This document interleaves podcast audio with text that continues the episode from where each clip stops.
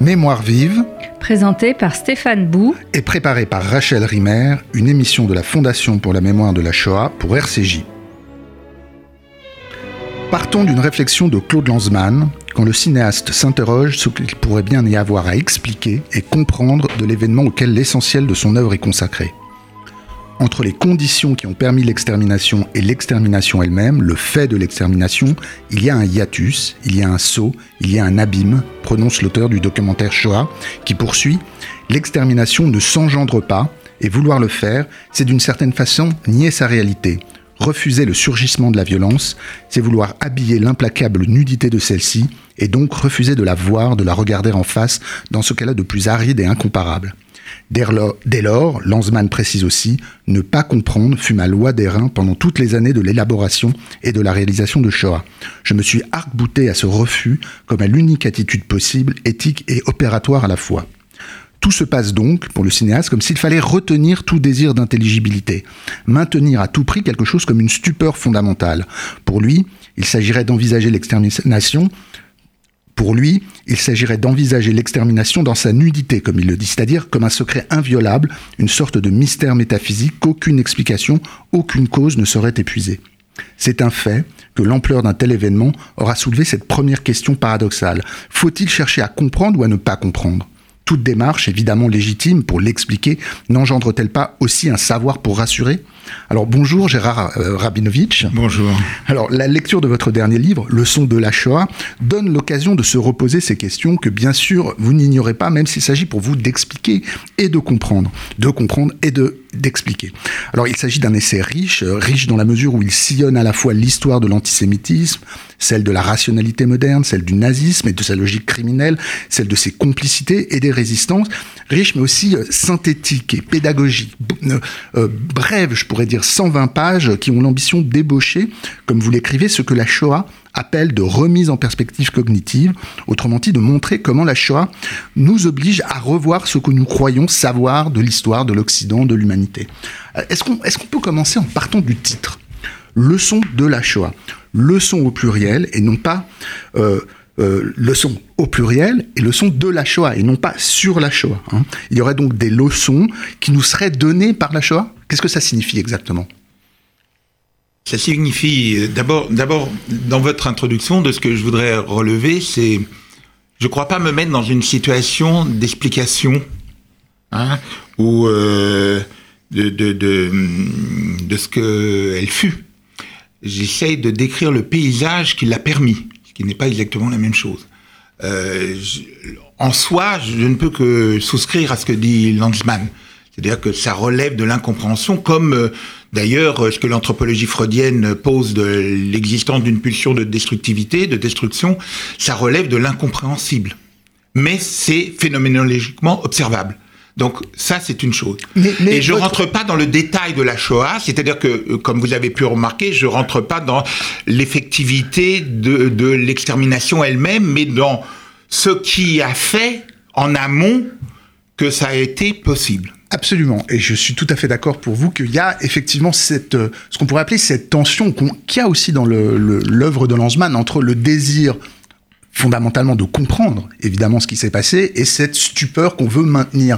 Euh, vous, vous revenez, il y a des pages et spécifiquement sur cette tension et peut-être qu'on y reviendra. Mais néanmoins, le livre s'appelle Leçon. Oui, oui. C'est sur la couverture. Oui. On ouvre un livre Alors- qui nous raconte, qui, qui, qui, qui, qui détaille un contexte, qui, qui, qui essaye de remonter à ce qu'on pourrait appeler les conditions de possibilité qui rendent possible donc un tel événement. Donc il y a quand même quelque chose de l'ordre de- du désir de comprendre, du désir de rendre intelligible l'événement. C'est pour ça que j'avais voulu commencer Oui, oui, je- avec cette citation j'entends bien, mais pour, pour précisément justement, montrer le justement, nœud quelles sont problématique. les leçons de la Shoah?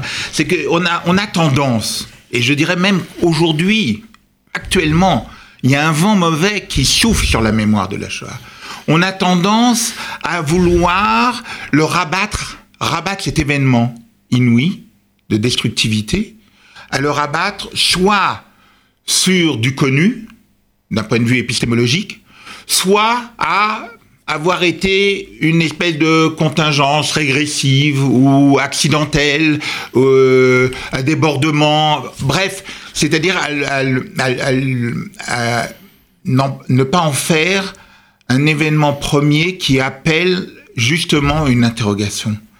Et euh, il, y a, il y a quelque chose de très important là-dedans, dans le fait que seulement quelques survivants et des intellectuels juifs ou non juifs parlant la langue allemande après-guerre ont supposé immédiatement qu'il s'était passé là quelque chose qui était incompréhensible et qui exigeait de ce point de vue et de ce fait qui exigeait une remise en question de tous les éléments narratifs épistémologiques avec lesquels l'Occident s'était construit, mmh. puisqu'ils avaient été déjà pris en défaut que euh, leur opérativité n'avait pas empêché la possibilité de la Shoah et mmh. n'avait rien fait contre. Donc les leçons de la première, je dirais, dans le pluriel des leçons de la Shoah, c'est que il faut remettre sur l'établi de travail toutes les questions. Moi, je parle depuis la philosophie politique, c'est ça ma discipline, c'est ça ma maison de savoir, et que ces questions de la philosophie politique, c'est en général trois, les Strauss les a bien résumées, je les reprends à mon compte. Qu'est-ce qu'une vie bonne? Qu'est-ce qu'une société bonne? Qu'est-ce qu'un bon agir en commun? Et eh bien, ces questions-là, qu'on pouvait croire avec la démocratie, avec le progrès, avec l'autonomie, c'est-à-dire les grands, les grands sortis des Lumières, on pouvait croire que la chose était accomplie ou en voie d'accomplissement ce qui s'est produit, c'est que euh, au, moment où on était à, à midi moins 5 de, des Lumières, c'est plutôt minuit qui est arrivé dans l'histoire de l'Occident avec, mmh. euh, avec la Shoah. Et, et, et c'est ça, c'est ça l'enjeu. L'enjeu, c'est que il faut remettre sur l'établi de travail tous les éléments narratifs et constitutifs qui ont essayé d'interpréter et de poser une modernité, et par ailleurs tous les éléments éthiques, euh, moraux, etc., qui ont constitué l'Occident et qui n'ont pas non plus pu empêcher. Donc c'est ensemble, c'est tout l'ensemble. Donc c'est en ce sens que c'est leçon de la Shoah. Oui, parce que l'existence de la Shoah fait leçon. Hmm. C'est l'existence de la Shoah qui fait leçon. Alors à partir de ce moment-là, euh, alors d'abord, je défends euh, une pluridisciplinarité, c'est-à-dire une approche à la fois par l'histoire, la philosophie et l'anthropologie. Je rappelle, vous êtes, vous êtes sociologue, enfin vous êtes philosophe, vous avez, vous avez un ancrage aussi dans la littérature, la bibliographie sociologique. Vous, vous puisez aussi euh, dans une bibliographie, euh, de, enfin dans la psychanalyse. c'est ce qui est, ce qui est clair, ce qu'il faut dire peut-être d'emblée, que c'est une connaissance qui est par-delà celle des historiens que vous visez. C'est très important pour vous, évidemment, l'histoire telle qu'elle a eu lieu effectivement euh, dans son détail, dans son exactitude de processuelle. Mais c'est quelque chose d'autre que vous visez. C'est que vous visez. C'est une connaissance d'une nature. Alors justement, j'aimerais qu'on la définisse, c'est la nature du savoir qui est à chercher. Et peut-être qu'on pourrait faire un petit pas de côté en se disant, mais ça serait quoi la différence entre une information, enfin entre savoir que l'événement a eu lieu et la prise de conscience de ce que cet événement représente. Il me semble que c'est quelque chose là-dedans que ça se joue pour vous. D'abord, d'abord, euh, vous, vous, vous, me renvoyez au fait qu'en effet, en tant que chercheur au CNRS, j'ai œuvré aussi dans la sociologie, pas n'importe laquelle, c'est plutôt de Max Weber ou de Simmel ou de Krakauer. D'ailleurs, pas, c'est pas une sociologie positiviste euh, ou quantitativiste, mais euh, en même temps, l'unilatéralisme sociologique est inadéquat.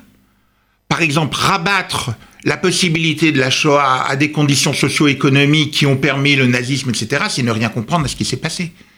Ça, c'est une première chose. Cet unilatérisme, il peut, il peut pas être. Et, d'une façon générale, c'est la même chose pour l'histoire. C'est-à-dire que l'histoire, elle est garante des faits. Ça, c'est une, c'est ça, c'est son apport épistémologique et je dirais éthique. Mais pour autant, réduire tout à la connaissance historique, c'est là aussi ne rien comprendre. Et quand je parlais du vent mauvais, c'est euh, ce vent mauvais, c'est qu'il y a un réductionnisme aussi positiviste de lecture. Or, on peut pas le faire. La Shoah touche à quelque chose de l'ontologie. Ça touche à quelque chose de la condition humaine, de qu'est-ce que l'humain dans l'homme. C'est ces enjeux-là qui sont faits. Et on, à la fois, ça veut dire en fait, c'est des enjeux civilisationnels dans le sens où une civilisation, c'est euh, l'intrication de trois champs, on pourrait dire, le psychique, l'éthique hein, et le cognitif. Une civilisation, c'est un montage de ces trois champs-là. Le psychique, l'éthique et le cognitif. Il faut arriver à construire des éléments épistémologiques qui tiennent compte des trois. Le psychique, eh ben, je le mets du côté de l'anthropologie et de l'anthropologie freudienne, parce qu'il me semble que c'est elle qui est le garant et le recours aujourd'hui le plus à notre disposition pour rendre compte justement de ces mystères-là euh, inviolables, comme vous les avez nommés tout à l'heure. Hmm. Euh, c'est au fond de l'être humain. Voilà, il y a quelque chose au fond de l'être humain qui est une possibilité, une virtualité. Euh, Freud insiste là-dessus énormément euh, dans les nouvelles conférences, dans un certain nombre de textes, et surtout dans un texte majeur politique de lui qui s'appelle Malaise dans la culture. Au point qu'il dit que quel que soit le chemin pris par une civilisation, toujours elle sera accompagnée du fait qu'il y aura ces deux puissances célestes que sont Eros et Thanatos, c'est comme ça qu'il les nomme, c'est-à-dire en fait la pulsion de vie et la pulsion de destruction, euh, qui l'accompagneront. C'est-à-dire que c'est un, un invariant humain qui va accompagner la condition humaine et l'existence humaine. Ça, c'est une, ça, c'est une chose que l'on doit à l'anthropologie freudienne. Hmm. Du côté de, du cognitif, bon, bah, évidemment, les, les, recours de l'histoire sont absolument nécessaires. Quant à du côté de la philosophie, bah, c'est la philosophie politique ou la philosophie éthique dans le sens de ce débat entre euh, Léo Strauss et Anna Arendt qui fait poser la question de qu'est-ce qui est primordial, la philosophie politique ou l'éthique. Hein, et en fait, euh, dans la philosophie, en fait, les deux sont corrélés. C'est-à-dire qu'on ne peut pas penser le politique sans l'éthique, et l'éthique, ça a une dimension politique immédiate. Et c'est à l'intérieur de ça qu'il faut aller construire des éléments de compréhension mais ces éléments de compréhension ne vont pas nous permettre de comprendre la Shoah dans son effectivité. Ils vont nous permettre de comprendre les éléments qui peuvent barrer la possibilité d'une destructivité à cette puissance de destruction, ou au contraire la faciliter, la permettre et lui ouvrir des frayages. Hmm. Et donc c'est ça l'enjeu. L'enjeu c'est, et les leçons de la Shoah c'est, nous n'avons pas pu l'histoire humaine, la civilisation occidentale n'a pas pu empêcher que ça ait eu lieu. Peut-être même, elle a induit que ça ait eu lieu. Bah, quand vous faites l'histoire de l'antisémitisme, enfin d'abord de l'antijudaïsme, puis de l'antisémitisme, parce qu'il faut bien distinguer euh, deux réalités à partir de ces deux mots, euh, vous, vous, vous, faites une, une histoire qui, qui, est plurimillénaire et on a le sentiment que le nazisme euh, euh, est comme le point d'apogée de quelque chose qui euh, euh, commence très très tôt. Est-ce que vous pouvez d'ailleurs revenir sur cette, cette histoire-là, moi qui m'a beaucoup intéressé, parce que effectivement, on a le, comme préjugé que l'origine de l'antisémitisme, c'est l'antijudaïsme chrétien. Or, vous, vous insistez fondamentalement sur l'antijudaïsme païen, Hein, euh, euh, gréco-romain, hein, qui précède le christianisme. Vous mettez d'ailleurs les chrétiens et les juifs dans le même, dans le même bateau à, ce moment-là de l'histoire. Et, et, pourquoi c'est la matrice à ce moment-là, l'antijudaïsme euh, païen? Et, et, et, à partir de là, vous, vous montrez comment. Y a, y a, Est-ce qu'il est n'y a pas le danger de, de, faire une histoire qui serait téléologique, qui aboutirait à la Shoah comme le terme d'un long processus? Alors d'abord, d'abord il y a il y a le fait que ce que je n'ai pas évoqué jusqu'à présent, c'est euh, ce que disait euh, Jean-Pierre Faye, euh, qui est philosophe et aussi poète, qu'il pointait que les grandes régularités du langage dans l'histoire sont des choses bien plus redoutables que les irrégularités du langage telles que les décrivait par exemple Georges Bataille. Mmh. Et ces grandes régularités, c'est ce, ce qui s'est produit avec justement la question et la place du juif dans l'imaginaire et dans l'organisation sémantique de l'Occident. Euh, pas tous les Grecs étaient anti-judaïques. Il y a même Théophraste qui disait que les Juifs étaient un peuple de philosophes nés. Euh, il y en a d'autres qui attribuaient un certain nombre de mérites euh, à Pythagore, par exemple, qu'il était d'origine d'origine hébraïque. Bon, peu importe, on s'en fout. par contre, un certain nombre de Grecs surtout d'Alexandrie, et puis de penseurs grecs, vers le deuxième, troisième siècle avant Jésus-Christ, se répètent sur un certain nombre de reproches systématiques, comiques et proférés contre les Hébreux. Par exemple, la pratique du Shabbat, qu'ils ne comprennent pas. Ils, ils en disent, qu'est-ce que c'est que ce peuple paresseux qui se prive d'un septième de sa vie? Comme ça, il dit. c'est le reproche d'athéisme, puisque euh, le judaïsme euh, dénonçant au contraire le culte des idoles, c'est compris comme de l'athéisme. Hmm, c'est le vide dans l'Église, dans le texte, de, Tacite. Oui, bien sûr, le, le, vide dans le temple de, Jérusalem, bien sûr.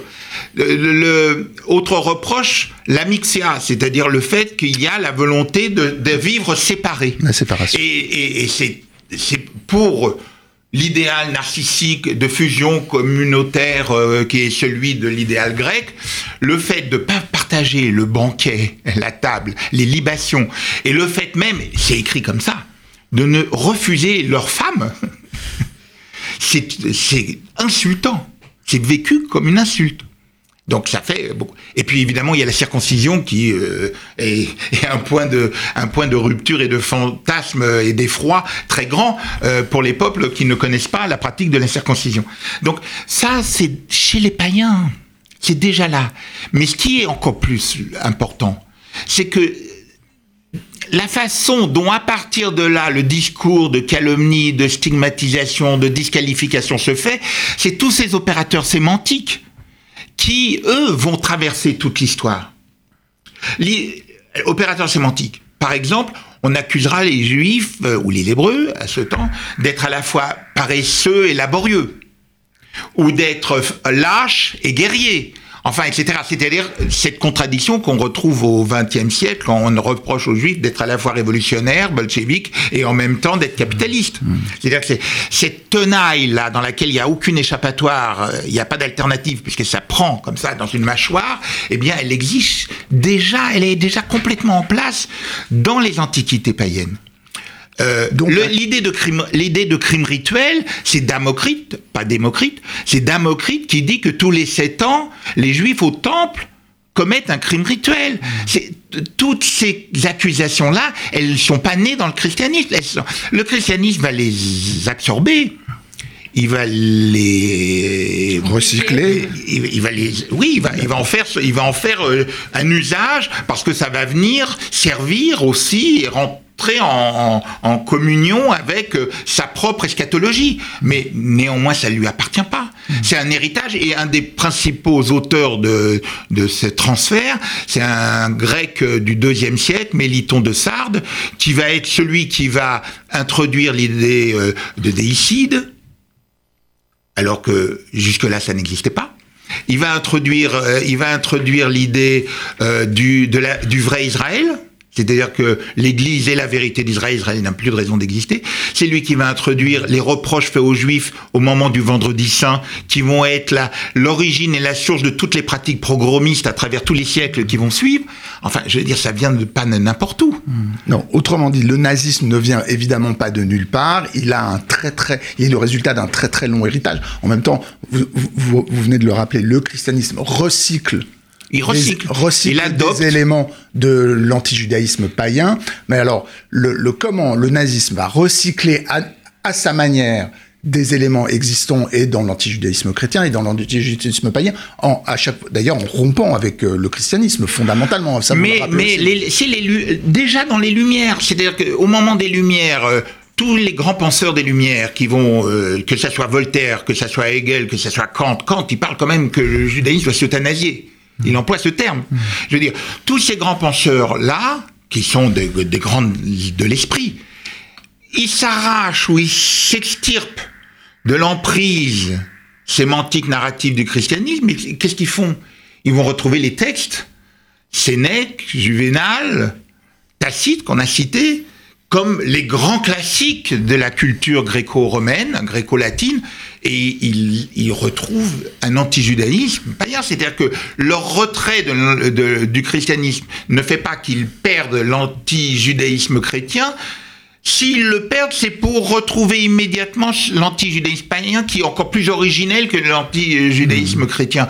Quand on lit Hegel, les écrits de jeunesse, c'est Tacite copier-coller quand même. Mmh. Et tout le, 20, tout le 19e siècle, c'est une, c'est une réémergence ou un déplacement de l'origine, intellectuel sur le visage et que le, le modèle idéal de la vertu c'est euh, c'est le profil grec mais ça peut être aussi euh, le socialisme utopique euh, qui qui contre l'église se revendique d'un paganisme de posture évidemment mais c'est c'est c'est pas moins les jeux olympiques hmm. et Coubertin Pierre de Coubertin qui reprend l'idéal de la, la promotion des plus aptes par le sport alors, mais alors, justement. Et, quand on parle de Spencer ou pardon et de Galton, qui eux disent comme euh, à Sparte, il faut éliminer toujours les plus faibles. Mmh. Alors, quand on vous entend faire ce panorama, on se dit que c'est partout. Il y a quand même, une, à un moment donné, une spécificité du nazisme qui va évidemment rendre possible l'inimaginable euh, et qui euh, provoque une bascule absolument radicale avec toute cette histoire-là, malgré tout. Comment, comment, vous la, comment vous le pensez, ce que euh, Lanzmann, dans le texte que je citais au début, appelle le hiatus, l'abîme, le saut, quelque chose qui, qui rompt ce que vous décrivez comme une continuité en somme. Et à un moment donné, il y a forcément un élément de discontinuité. Mais l'élément de discontinuité, c'est euh, c'est comme en criminologie ordinaire, c'est la question du passage à l'acte. En effet, il y a un moment donné où il y a un passage à l'acte et le passage à l'acte, c'est le grand, c'est la grande énigme. Vous diriez que c'est ça. Finalement, on parlait tout à l'heure de tension entre désir de comprendre et euh, euh, constat d'un impensable. Vous diriez qu'il est là. C'est au moment où il s'agit de penser le passage à l'acte. Oui. oui. Le, nazisme, c'est une forme de. Moi, je, je, je, n'accorde pas au nazisme d'avoir une pensée. Je pense que le nazisme, c'est une c'est une, une, espèce de mafia bon, je le mets entre guillemets. Hein, non, mais c'est intéressant ce que vous dites, parce que vous dites sur le nazisme, vous dites, vous incitez sur deux choses. Effectivement, l'absence de pensée, ce qui va pas forcément de soi. Hein. Je, je, repense à certains textes de Lévinas sur philosophie de l'hitlérisme, oui, justement. où il dit c'est très élémentaire, mais c'est quand même une philosophie, c'est quand même une pensée. Et puis effectivement, vous reprenez la grande thématique euh, brechtienne du, de la, du nazisme comme gangstérisme. Comme oui, oui. Alors ça, Brecht l'a mis en figurabilité théâtrale formidable, mais en fait, il y en a un autre qui l'a fait encore mieux, je dirais, qui est celui sur lequel je, m'adosse en premier. C'est Franz Neumann de l'école de Francfort avec son Behemoth. Qui était le maître de Hilberg. Euh, oui, c'est absolument, c'était le maître de Hilberg. Et le Franz Neumann euh, pose d'emblée que sociologiquement, puisqu'on revenons de une seconde à la sociologie, le mode de fonctionnement du politique dans le nazisme, c'est celui du gang avec un chef euh, au sommet pour euh, euh, garantir mmh. finalement l'unité de tous les éléments de clan qui se qui rivalisent et compétitionnent et ils rivalisent et compétitionnent jamais sur autre chose que sur la violence. C'est-à-dire sur l'héroïsation de la violence. C'est toujours l'aptitude à la violence qui est le critère idéal. C'est pas l'aptitude à la responsabilité. Mmh. Or, ça, c'est une caractéristique du gangstérisme la promotion par la violence, la reconnaissance et l'allégeance à la violence. Donc le nazisme, pour moi, c'est un, groupe sociopolitique euh, réuni sur une jouissance de la violence, dans une époque qui est une époque de très grande violence où beaucoup de choses s'étaient débridées, surtout avec la Première Guerre mondiale, et qui trouve un habillage sémantique et narratif à disposition, où tout est déjà dit et écrit, au cours du, du 19e siècle, et qui lui donne cette espèce d'habit et de ce, semblant de légitimité et de cohérence, qui fait que justement on peut pas, et je ne le fais pas, dire simplement que le nazi c'est un gangstérisme, parce que le gangstérisme en général s'arrête à l'opportunisme économique. Mmh. Hein Mais c'est le, la même héroïsation de la violence, c'est le même type de jouissance, mais qui s'habille d'un ensemble narratif qui est un pouce au crime et un pouce à la jouissance destructrice. Hmm. L'euthanasie, l'eugénisme et l'antisémitisme se lient ensemble autour de 1880. Ils naissent pas ensemble, mais ils trouvent leur cohérence sur une même facette. C'est que les trois portent en eux un préalable destructeur et mortifère.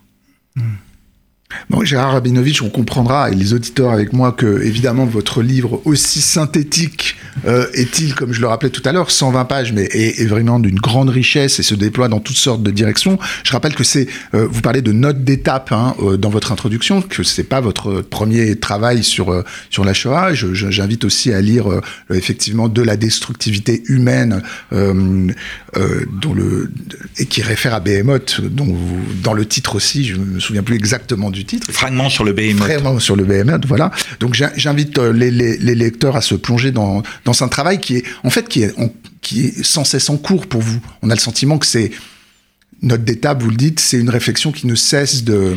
Pour moi, c'est pour moi, en effet, mais pas seulement pour moi. Je pense que pour toute la collectivité humaine qui essaye de faire en sorte de prendre d'abord en, en, compte que le, au fond, qu'est-ce qui a manqué aux Lumières? Il a manqué aux Lumières d'avoir la connaissance que le progrès de l'humain dans l'homme et le progrès des sciences et techniques, ça marche pas d'un même pas et que on avance dans les sciences et les techniques. Par contre, l'humanité, elle, elle s'élève pas beaucoup dans l'esprit, et que et ce hiatus-là ne fait que s'aggraver aujourd'hui sous d'autres formes et dans d'autres situations et dans d'autres. D'où le fait que les leçons de la Shoah, c'est attention. premièrement, le mal existe, hein, et deuxièmement, le mal, d'ailleurs, Freud leur donne la définition le mal, au fond, en anthropologie, quand on fait passer de la métaphysique à l'anthropologie, le mal, c'est rien d'autre que la liaison du narcissisme avec la destructivité. Or, cette chose-là, elle existe encore, et cette chose-là, elle est aussi devant nous.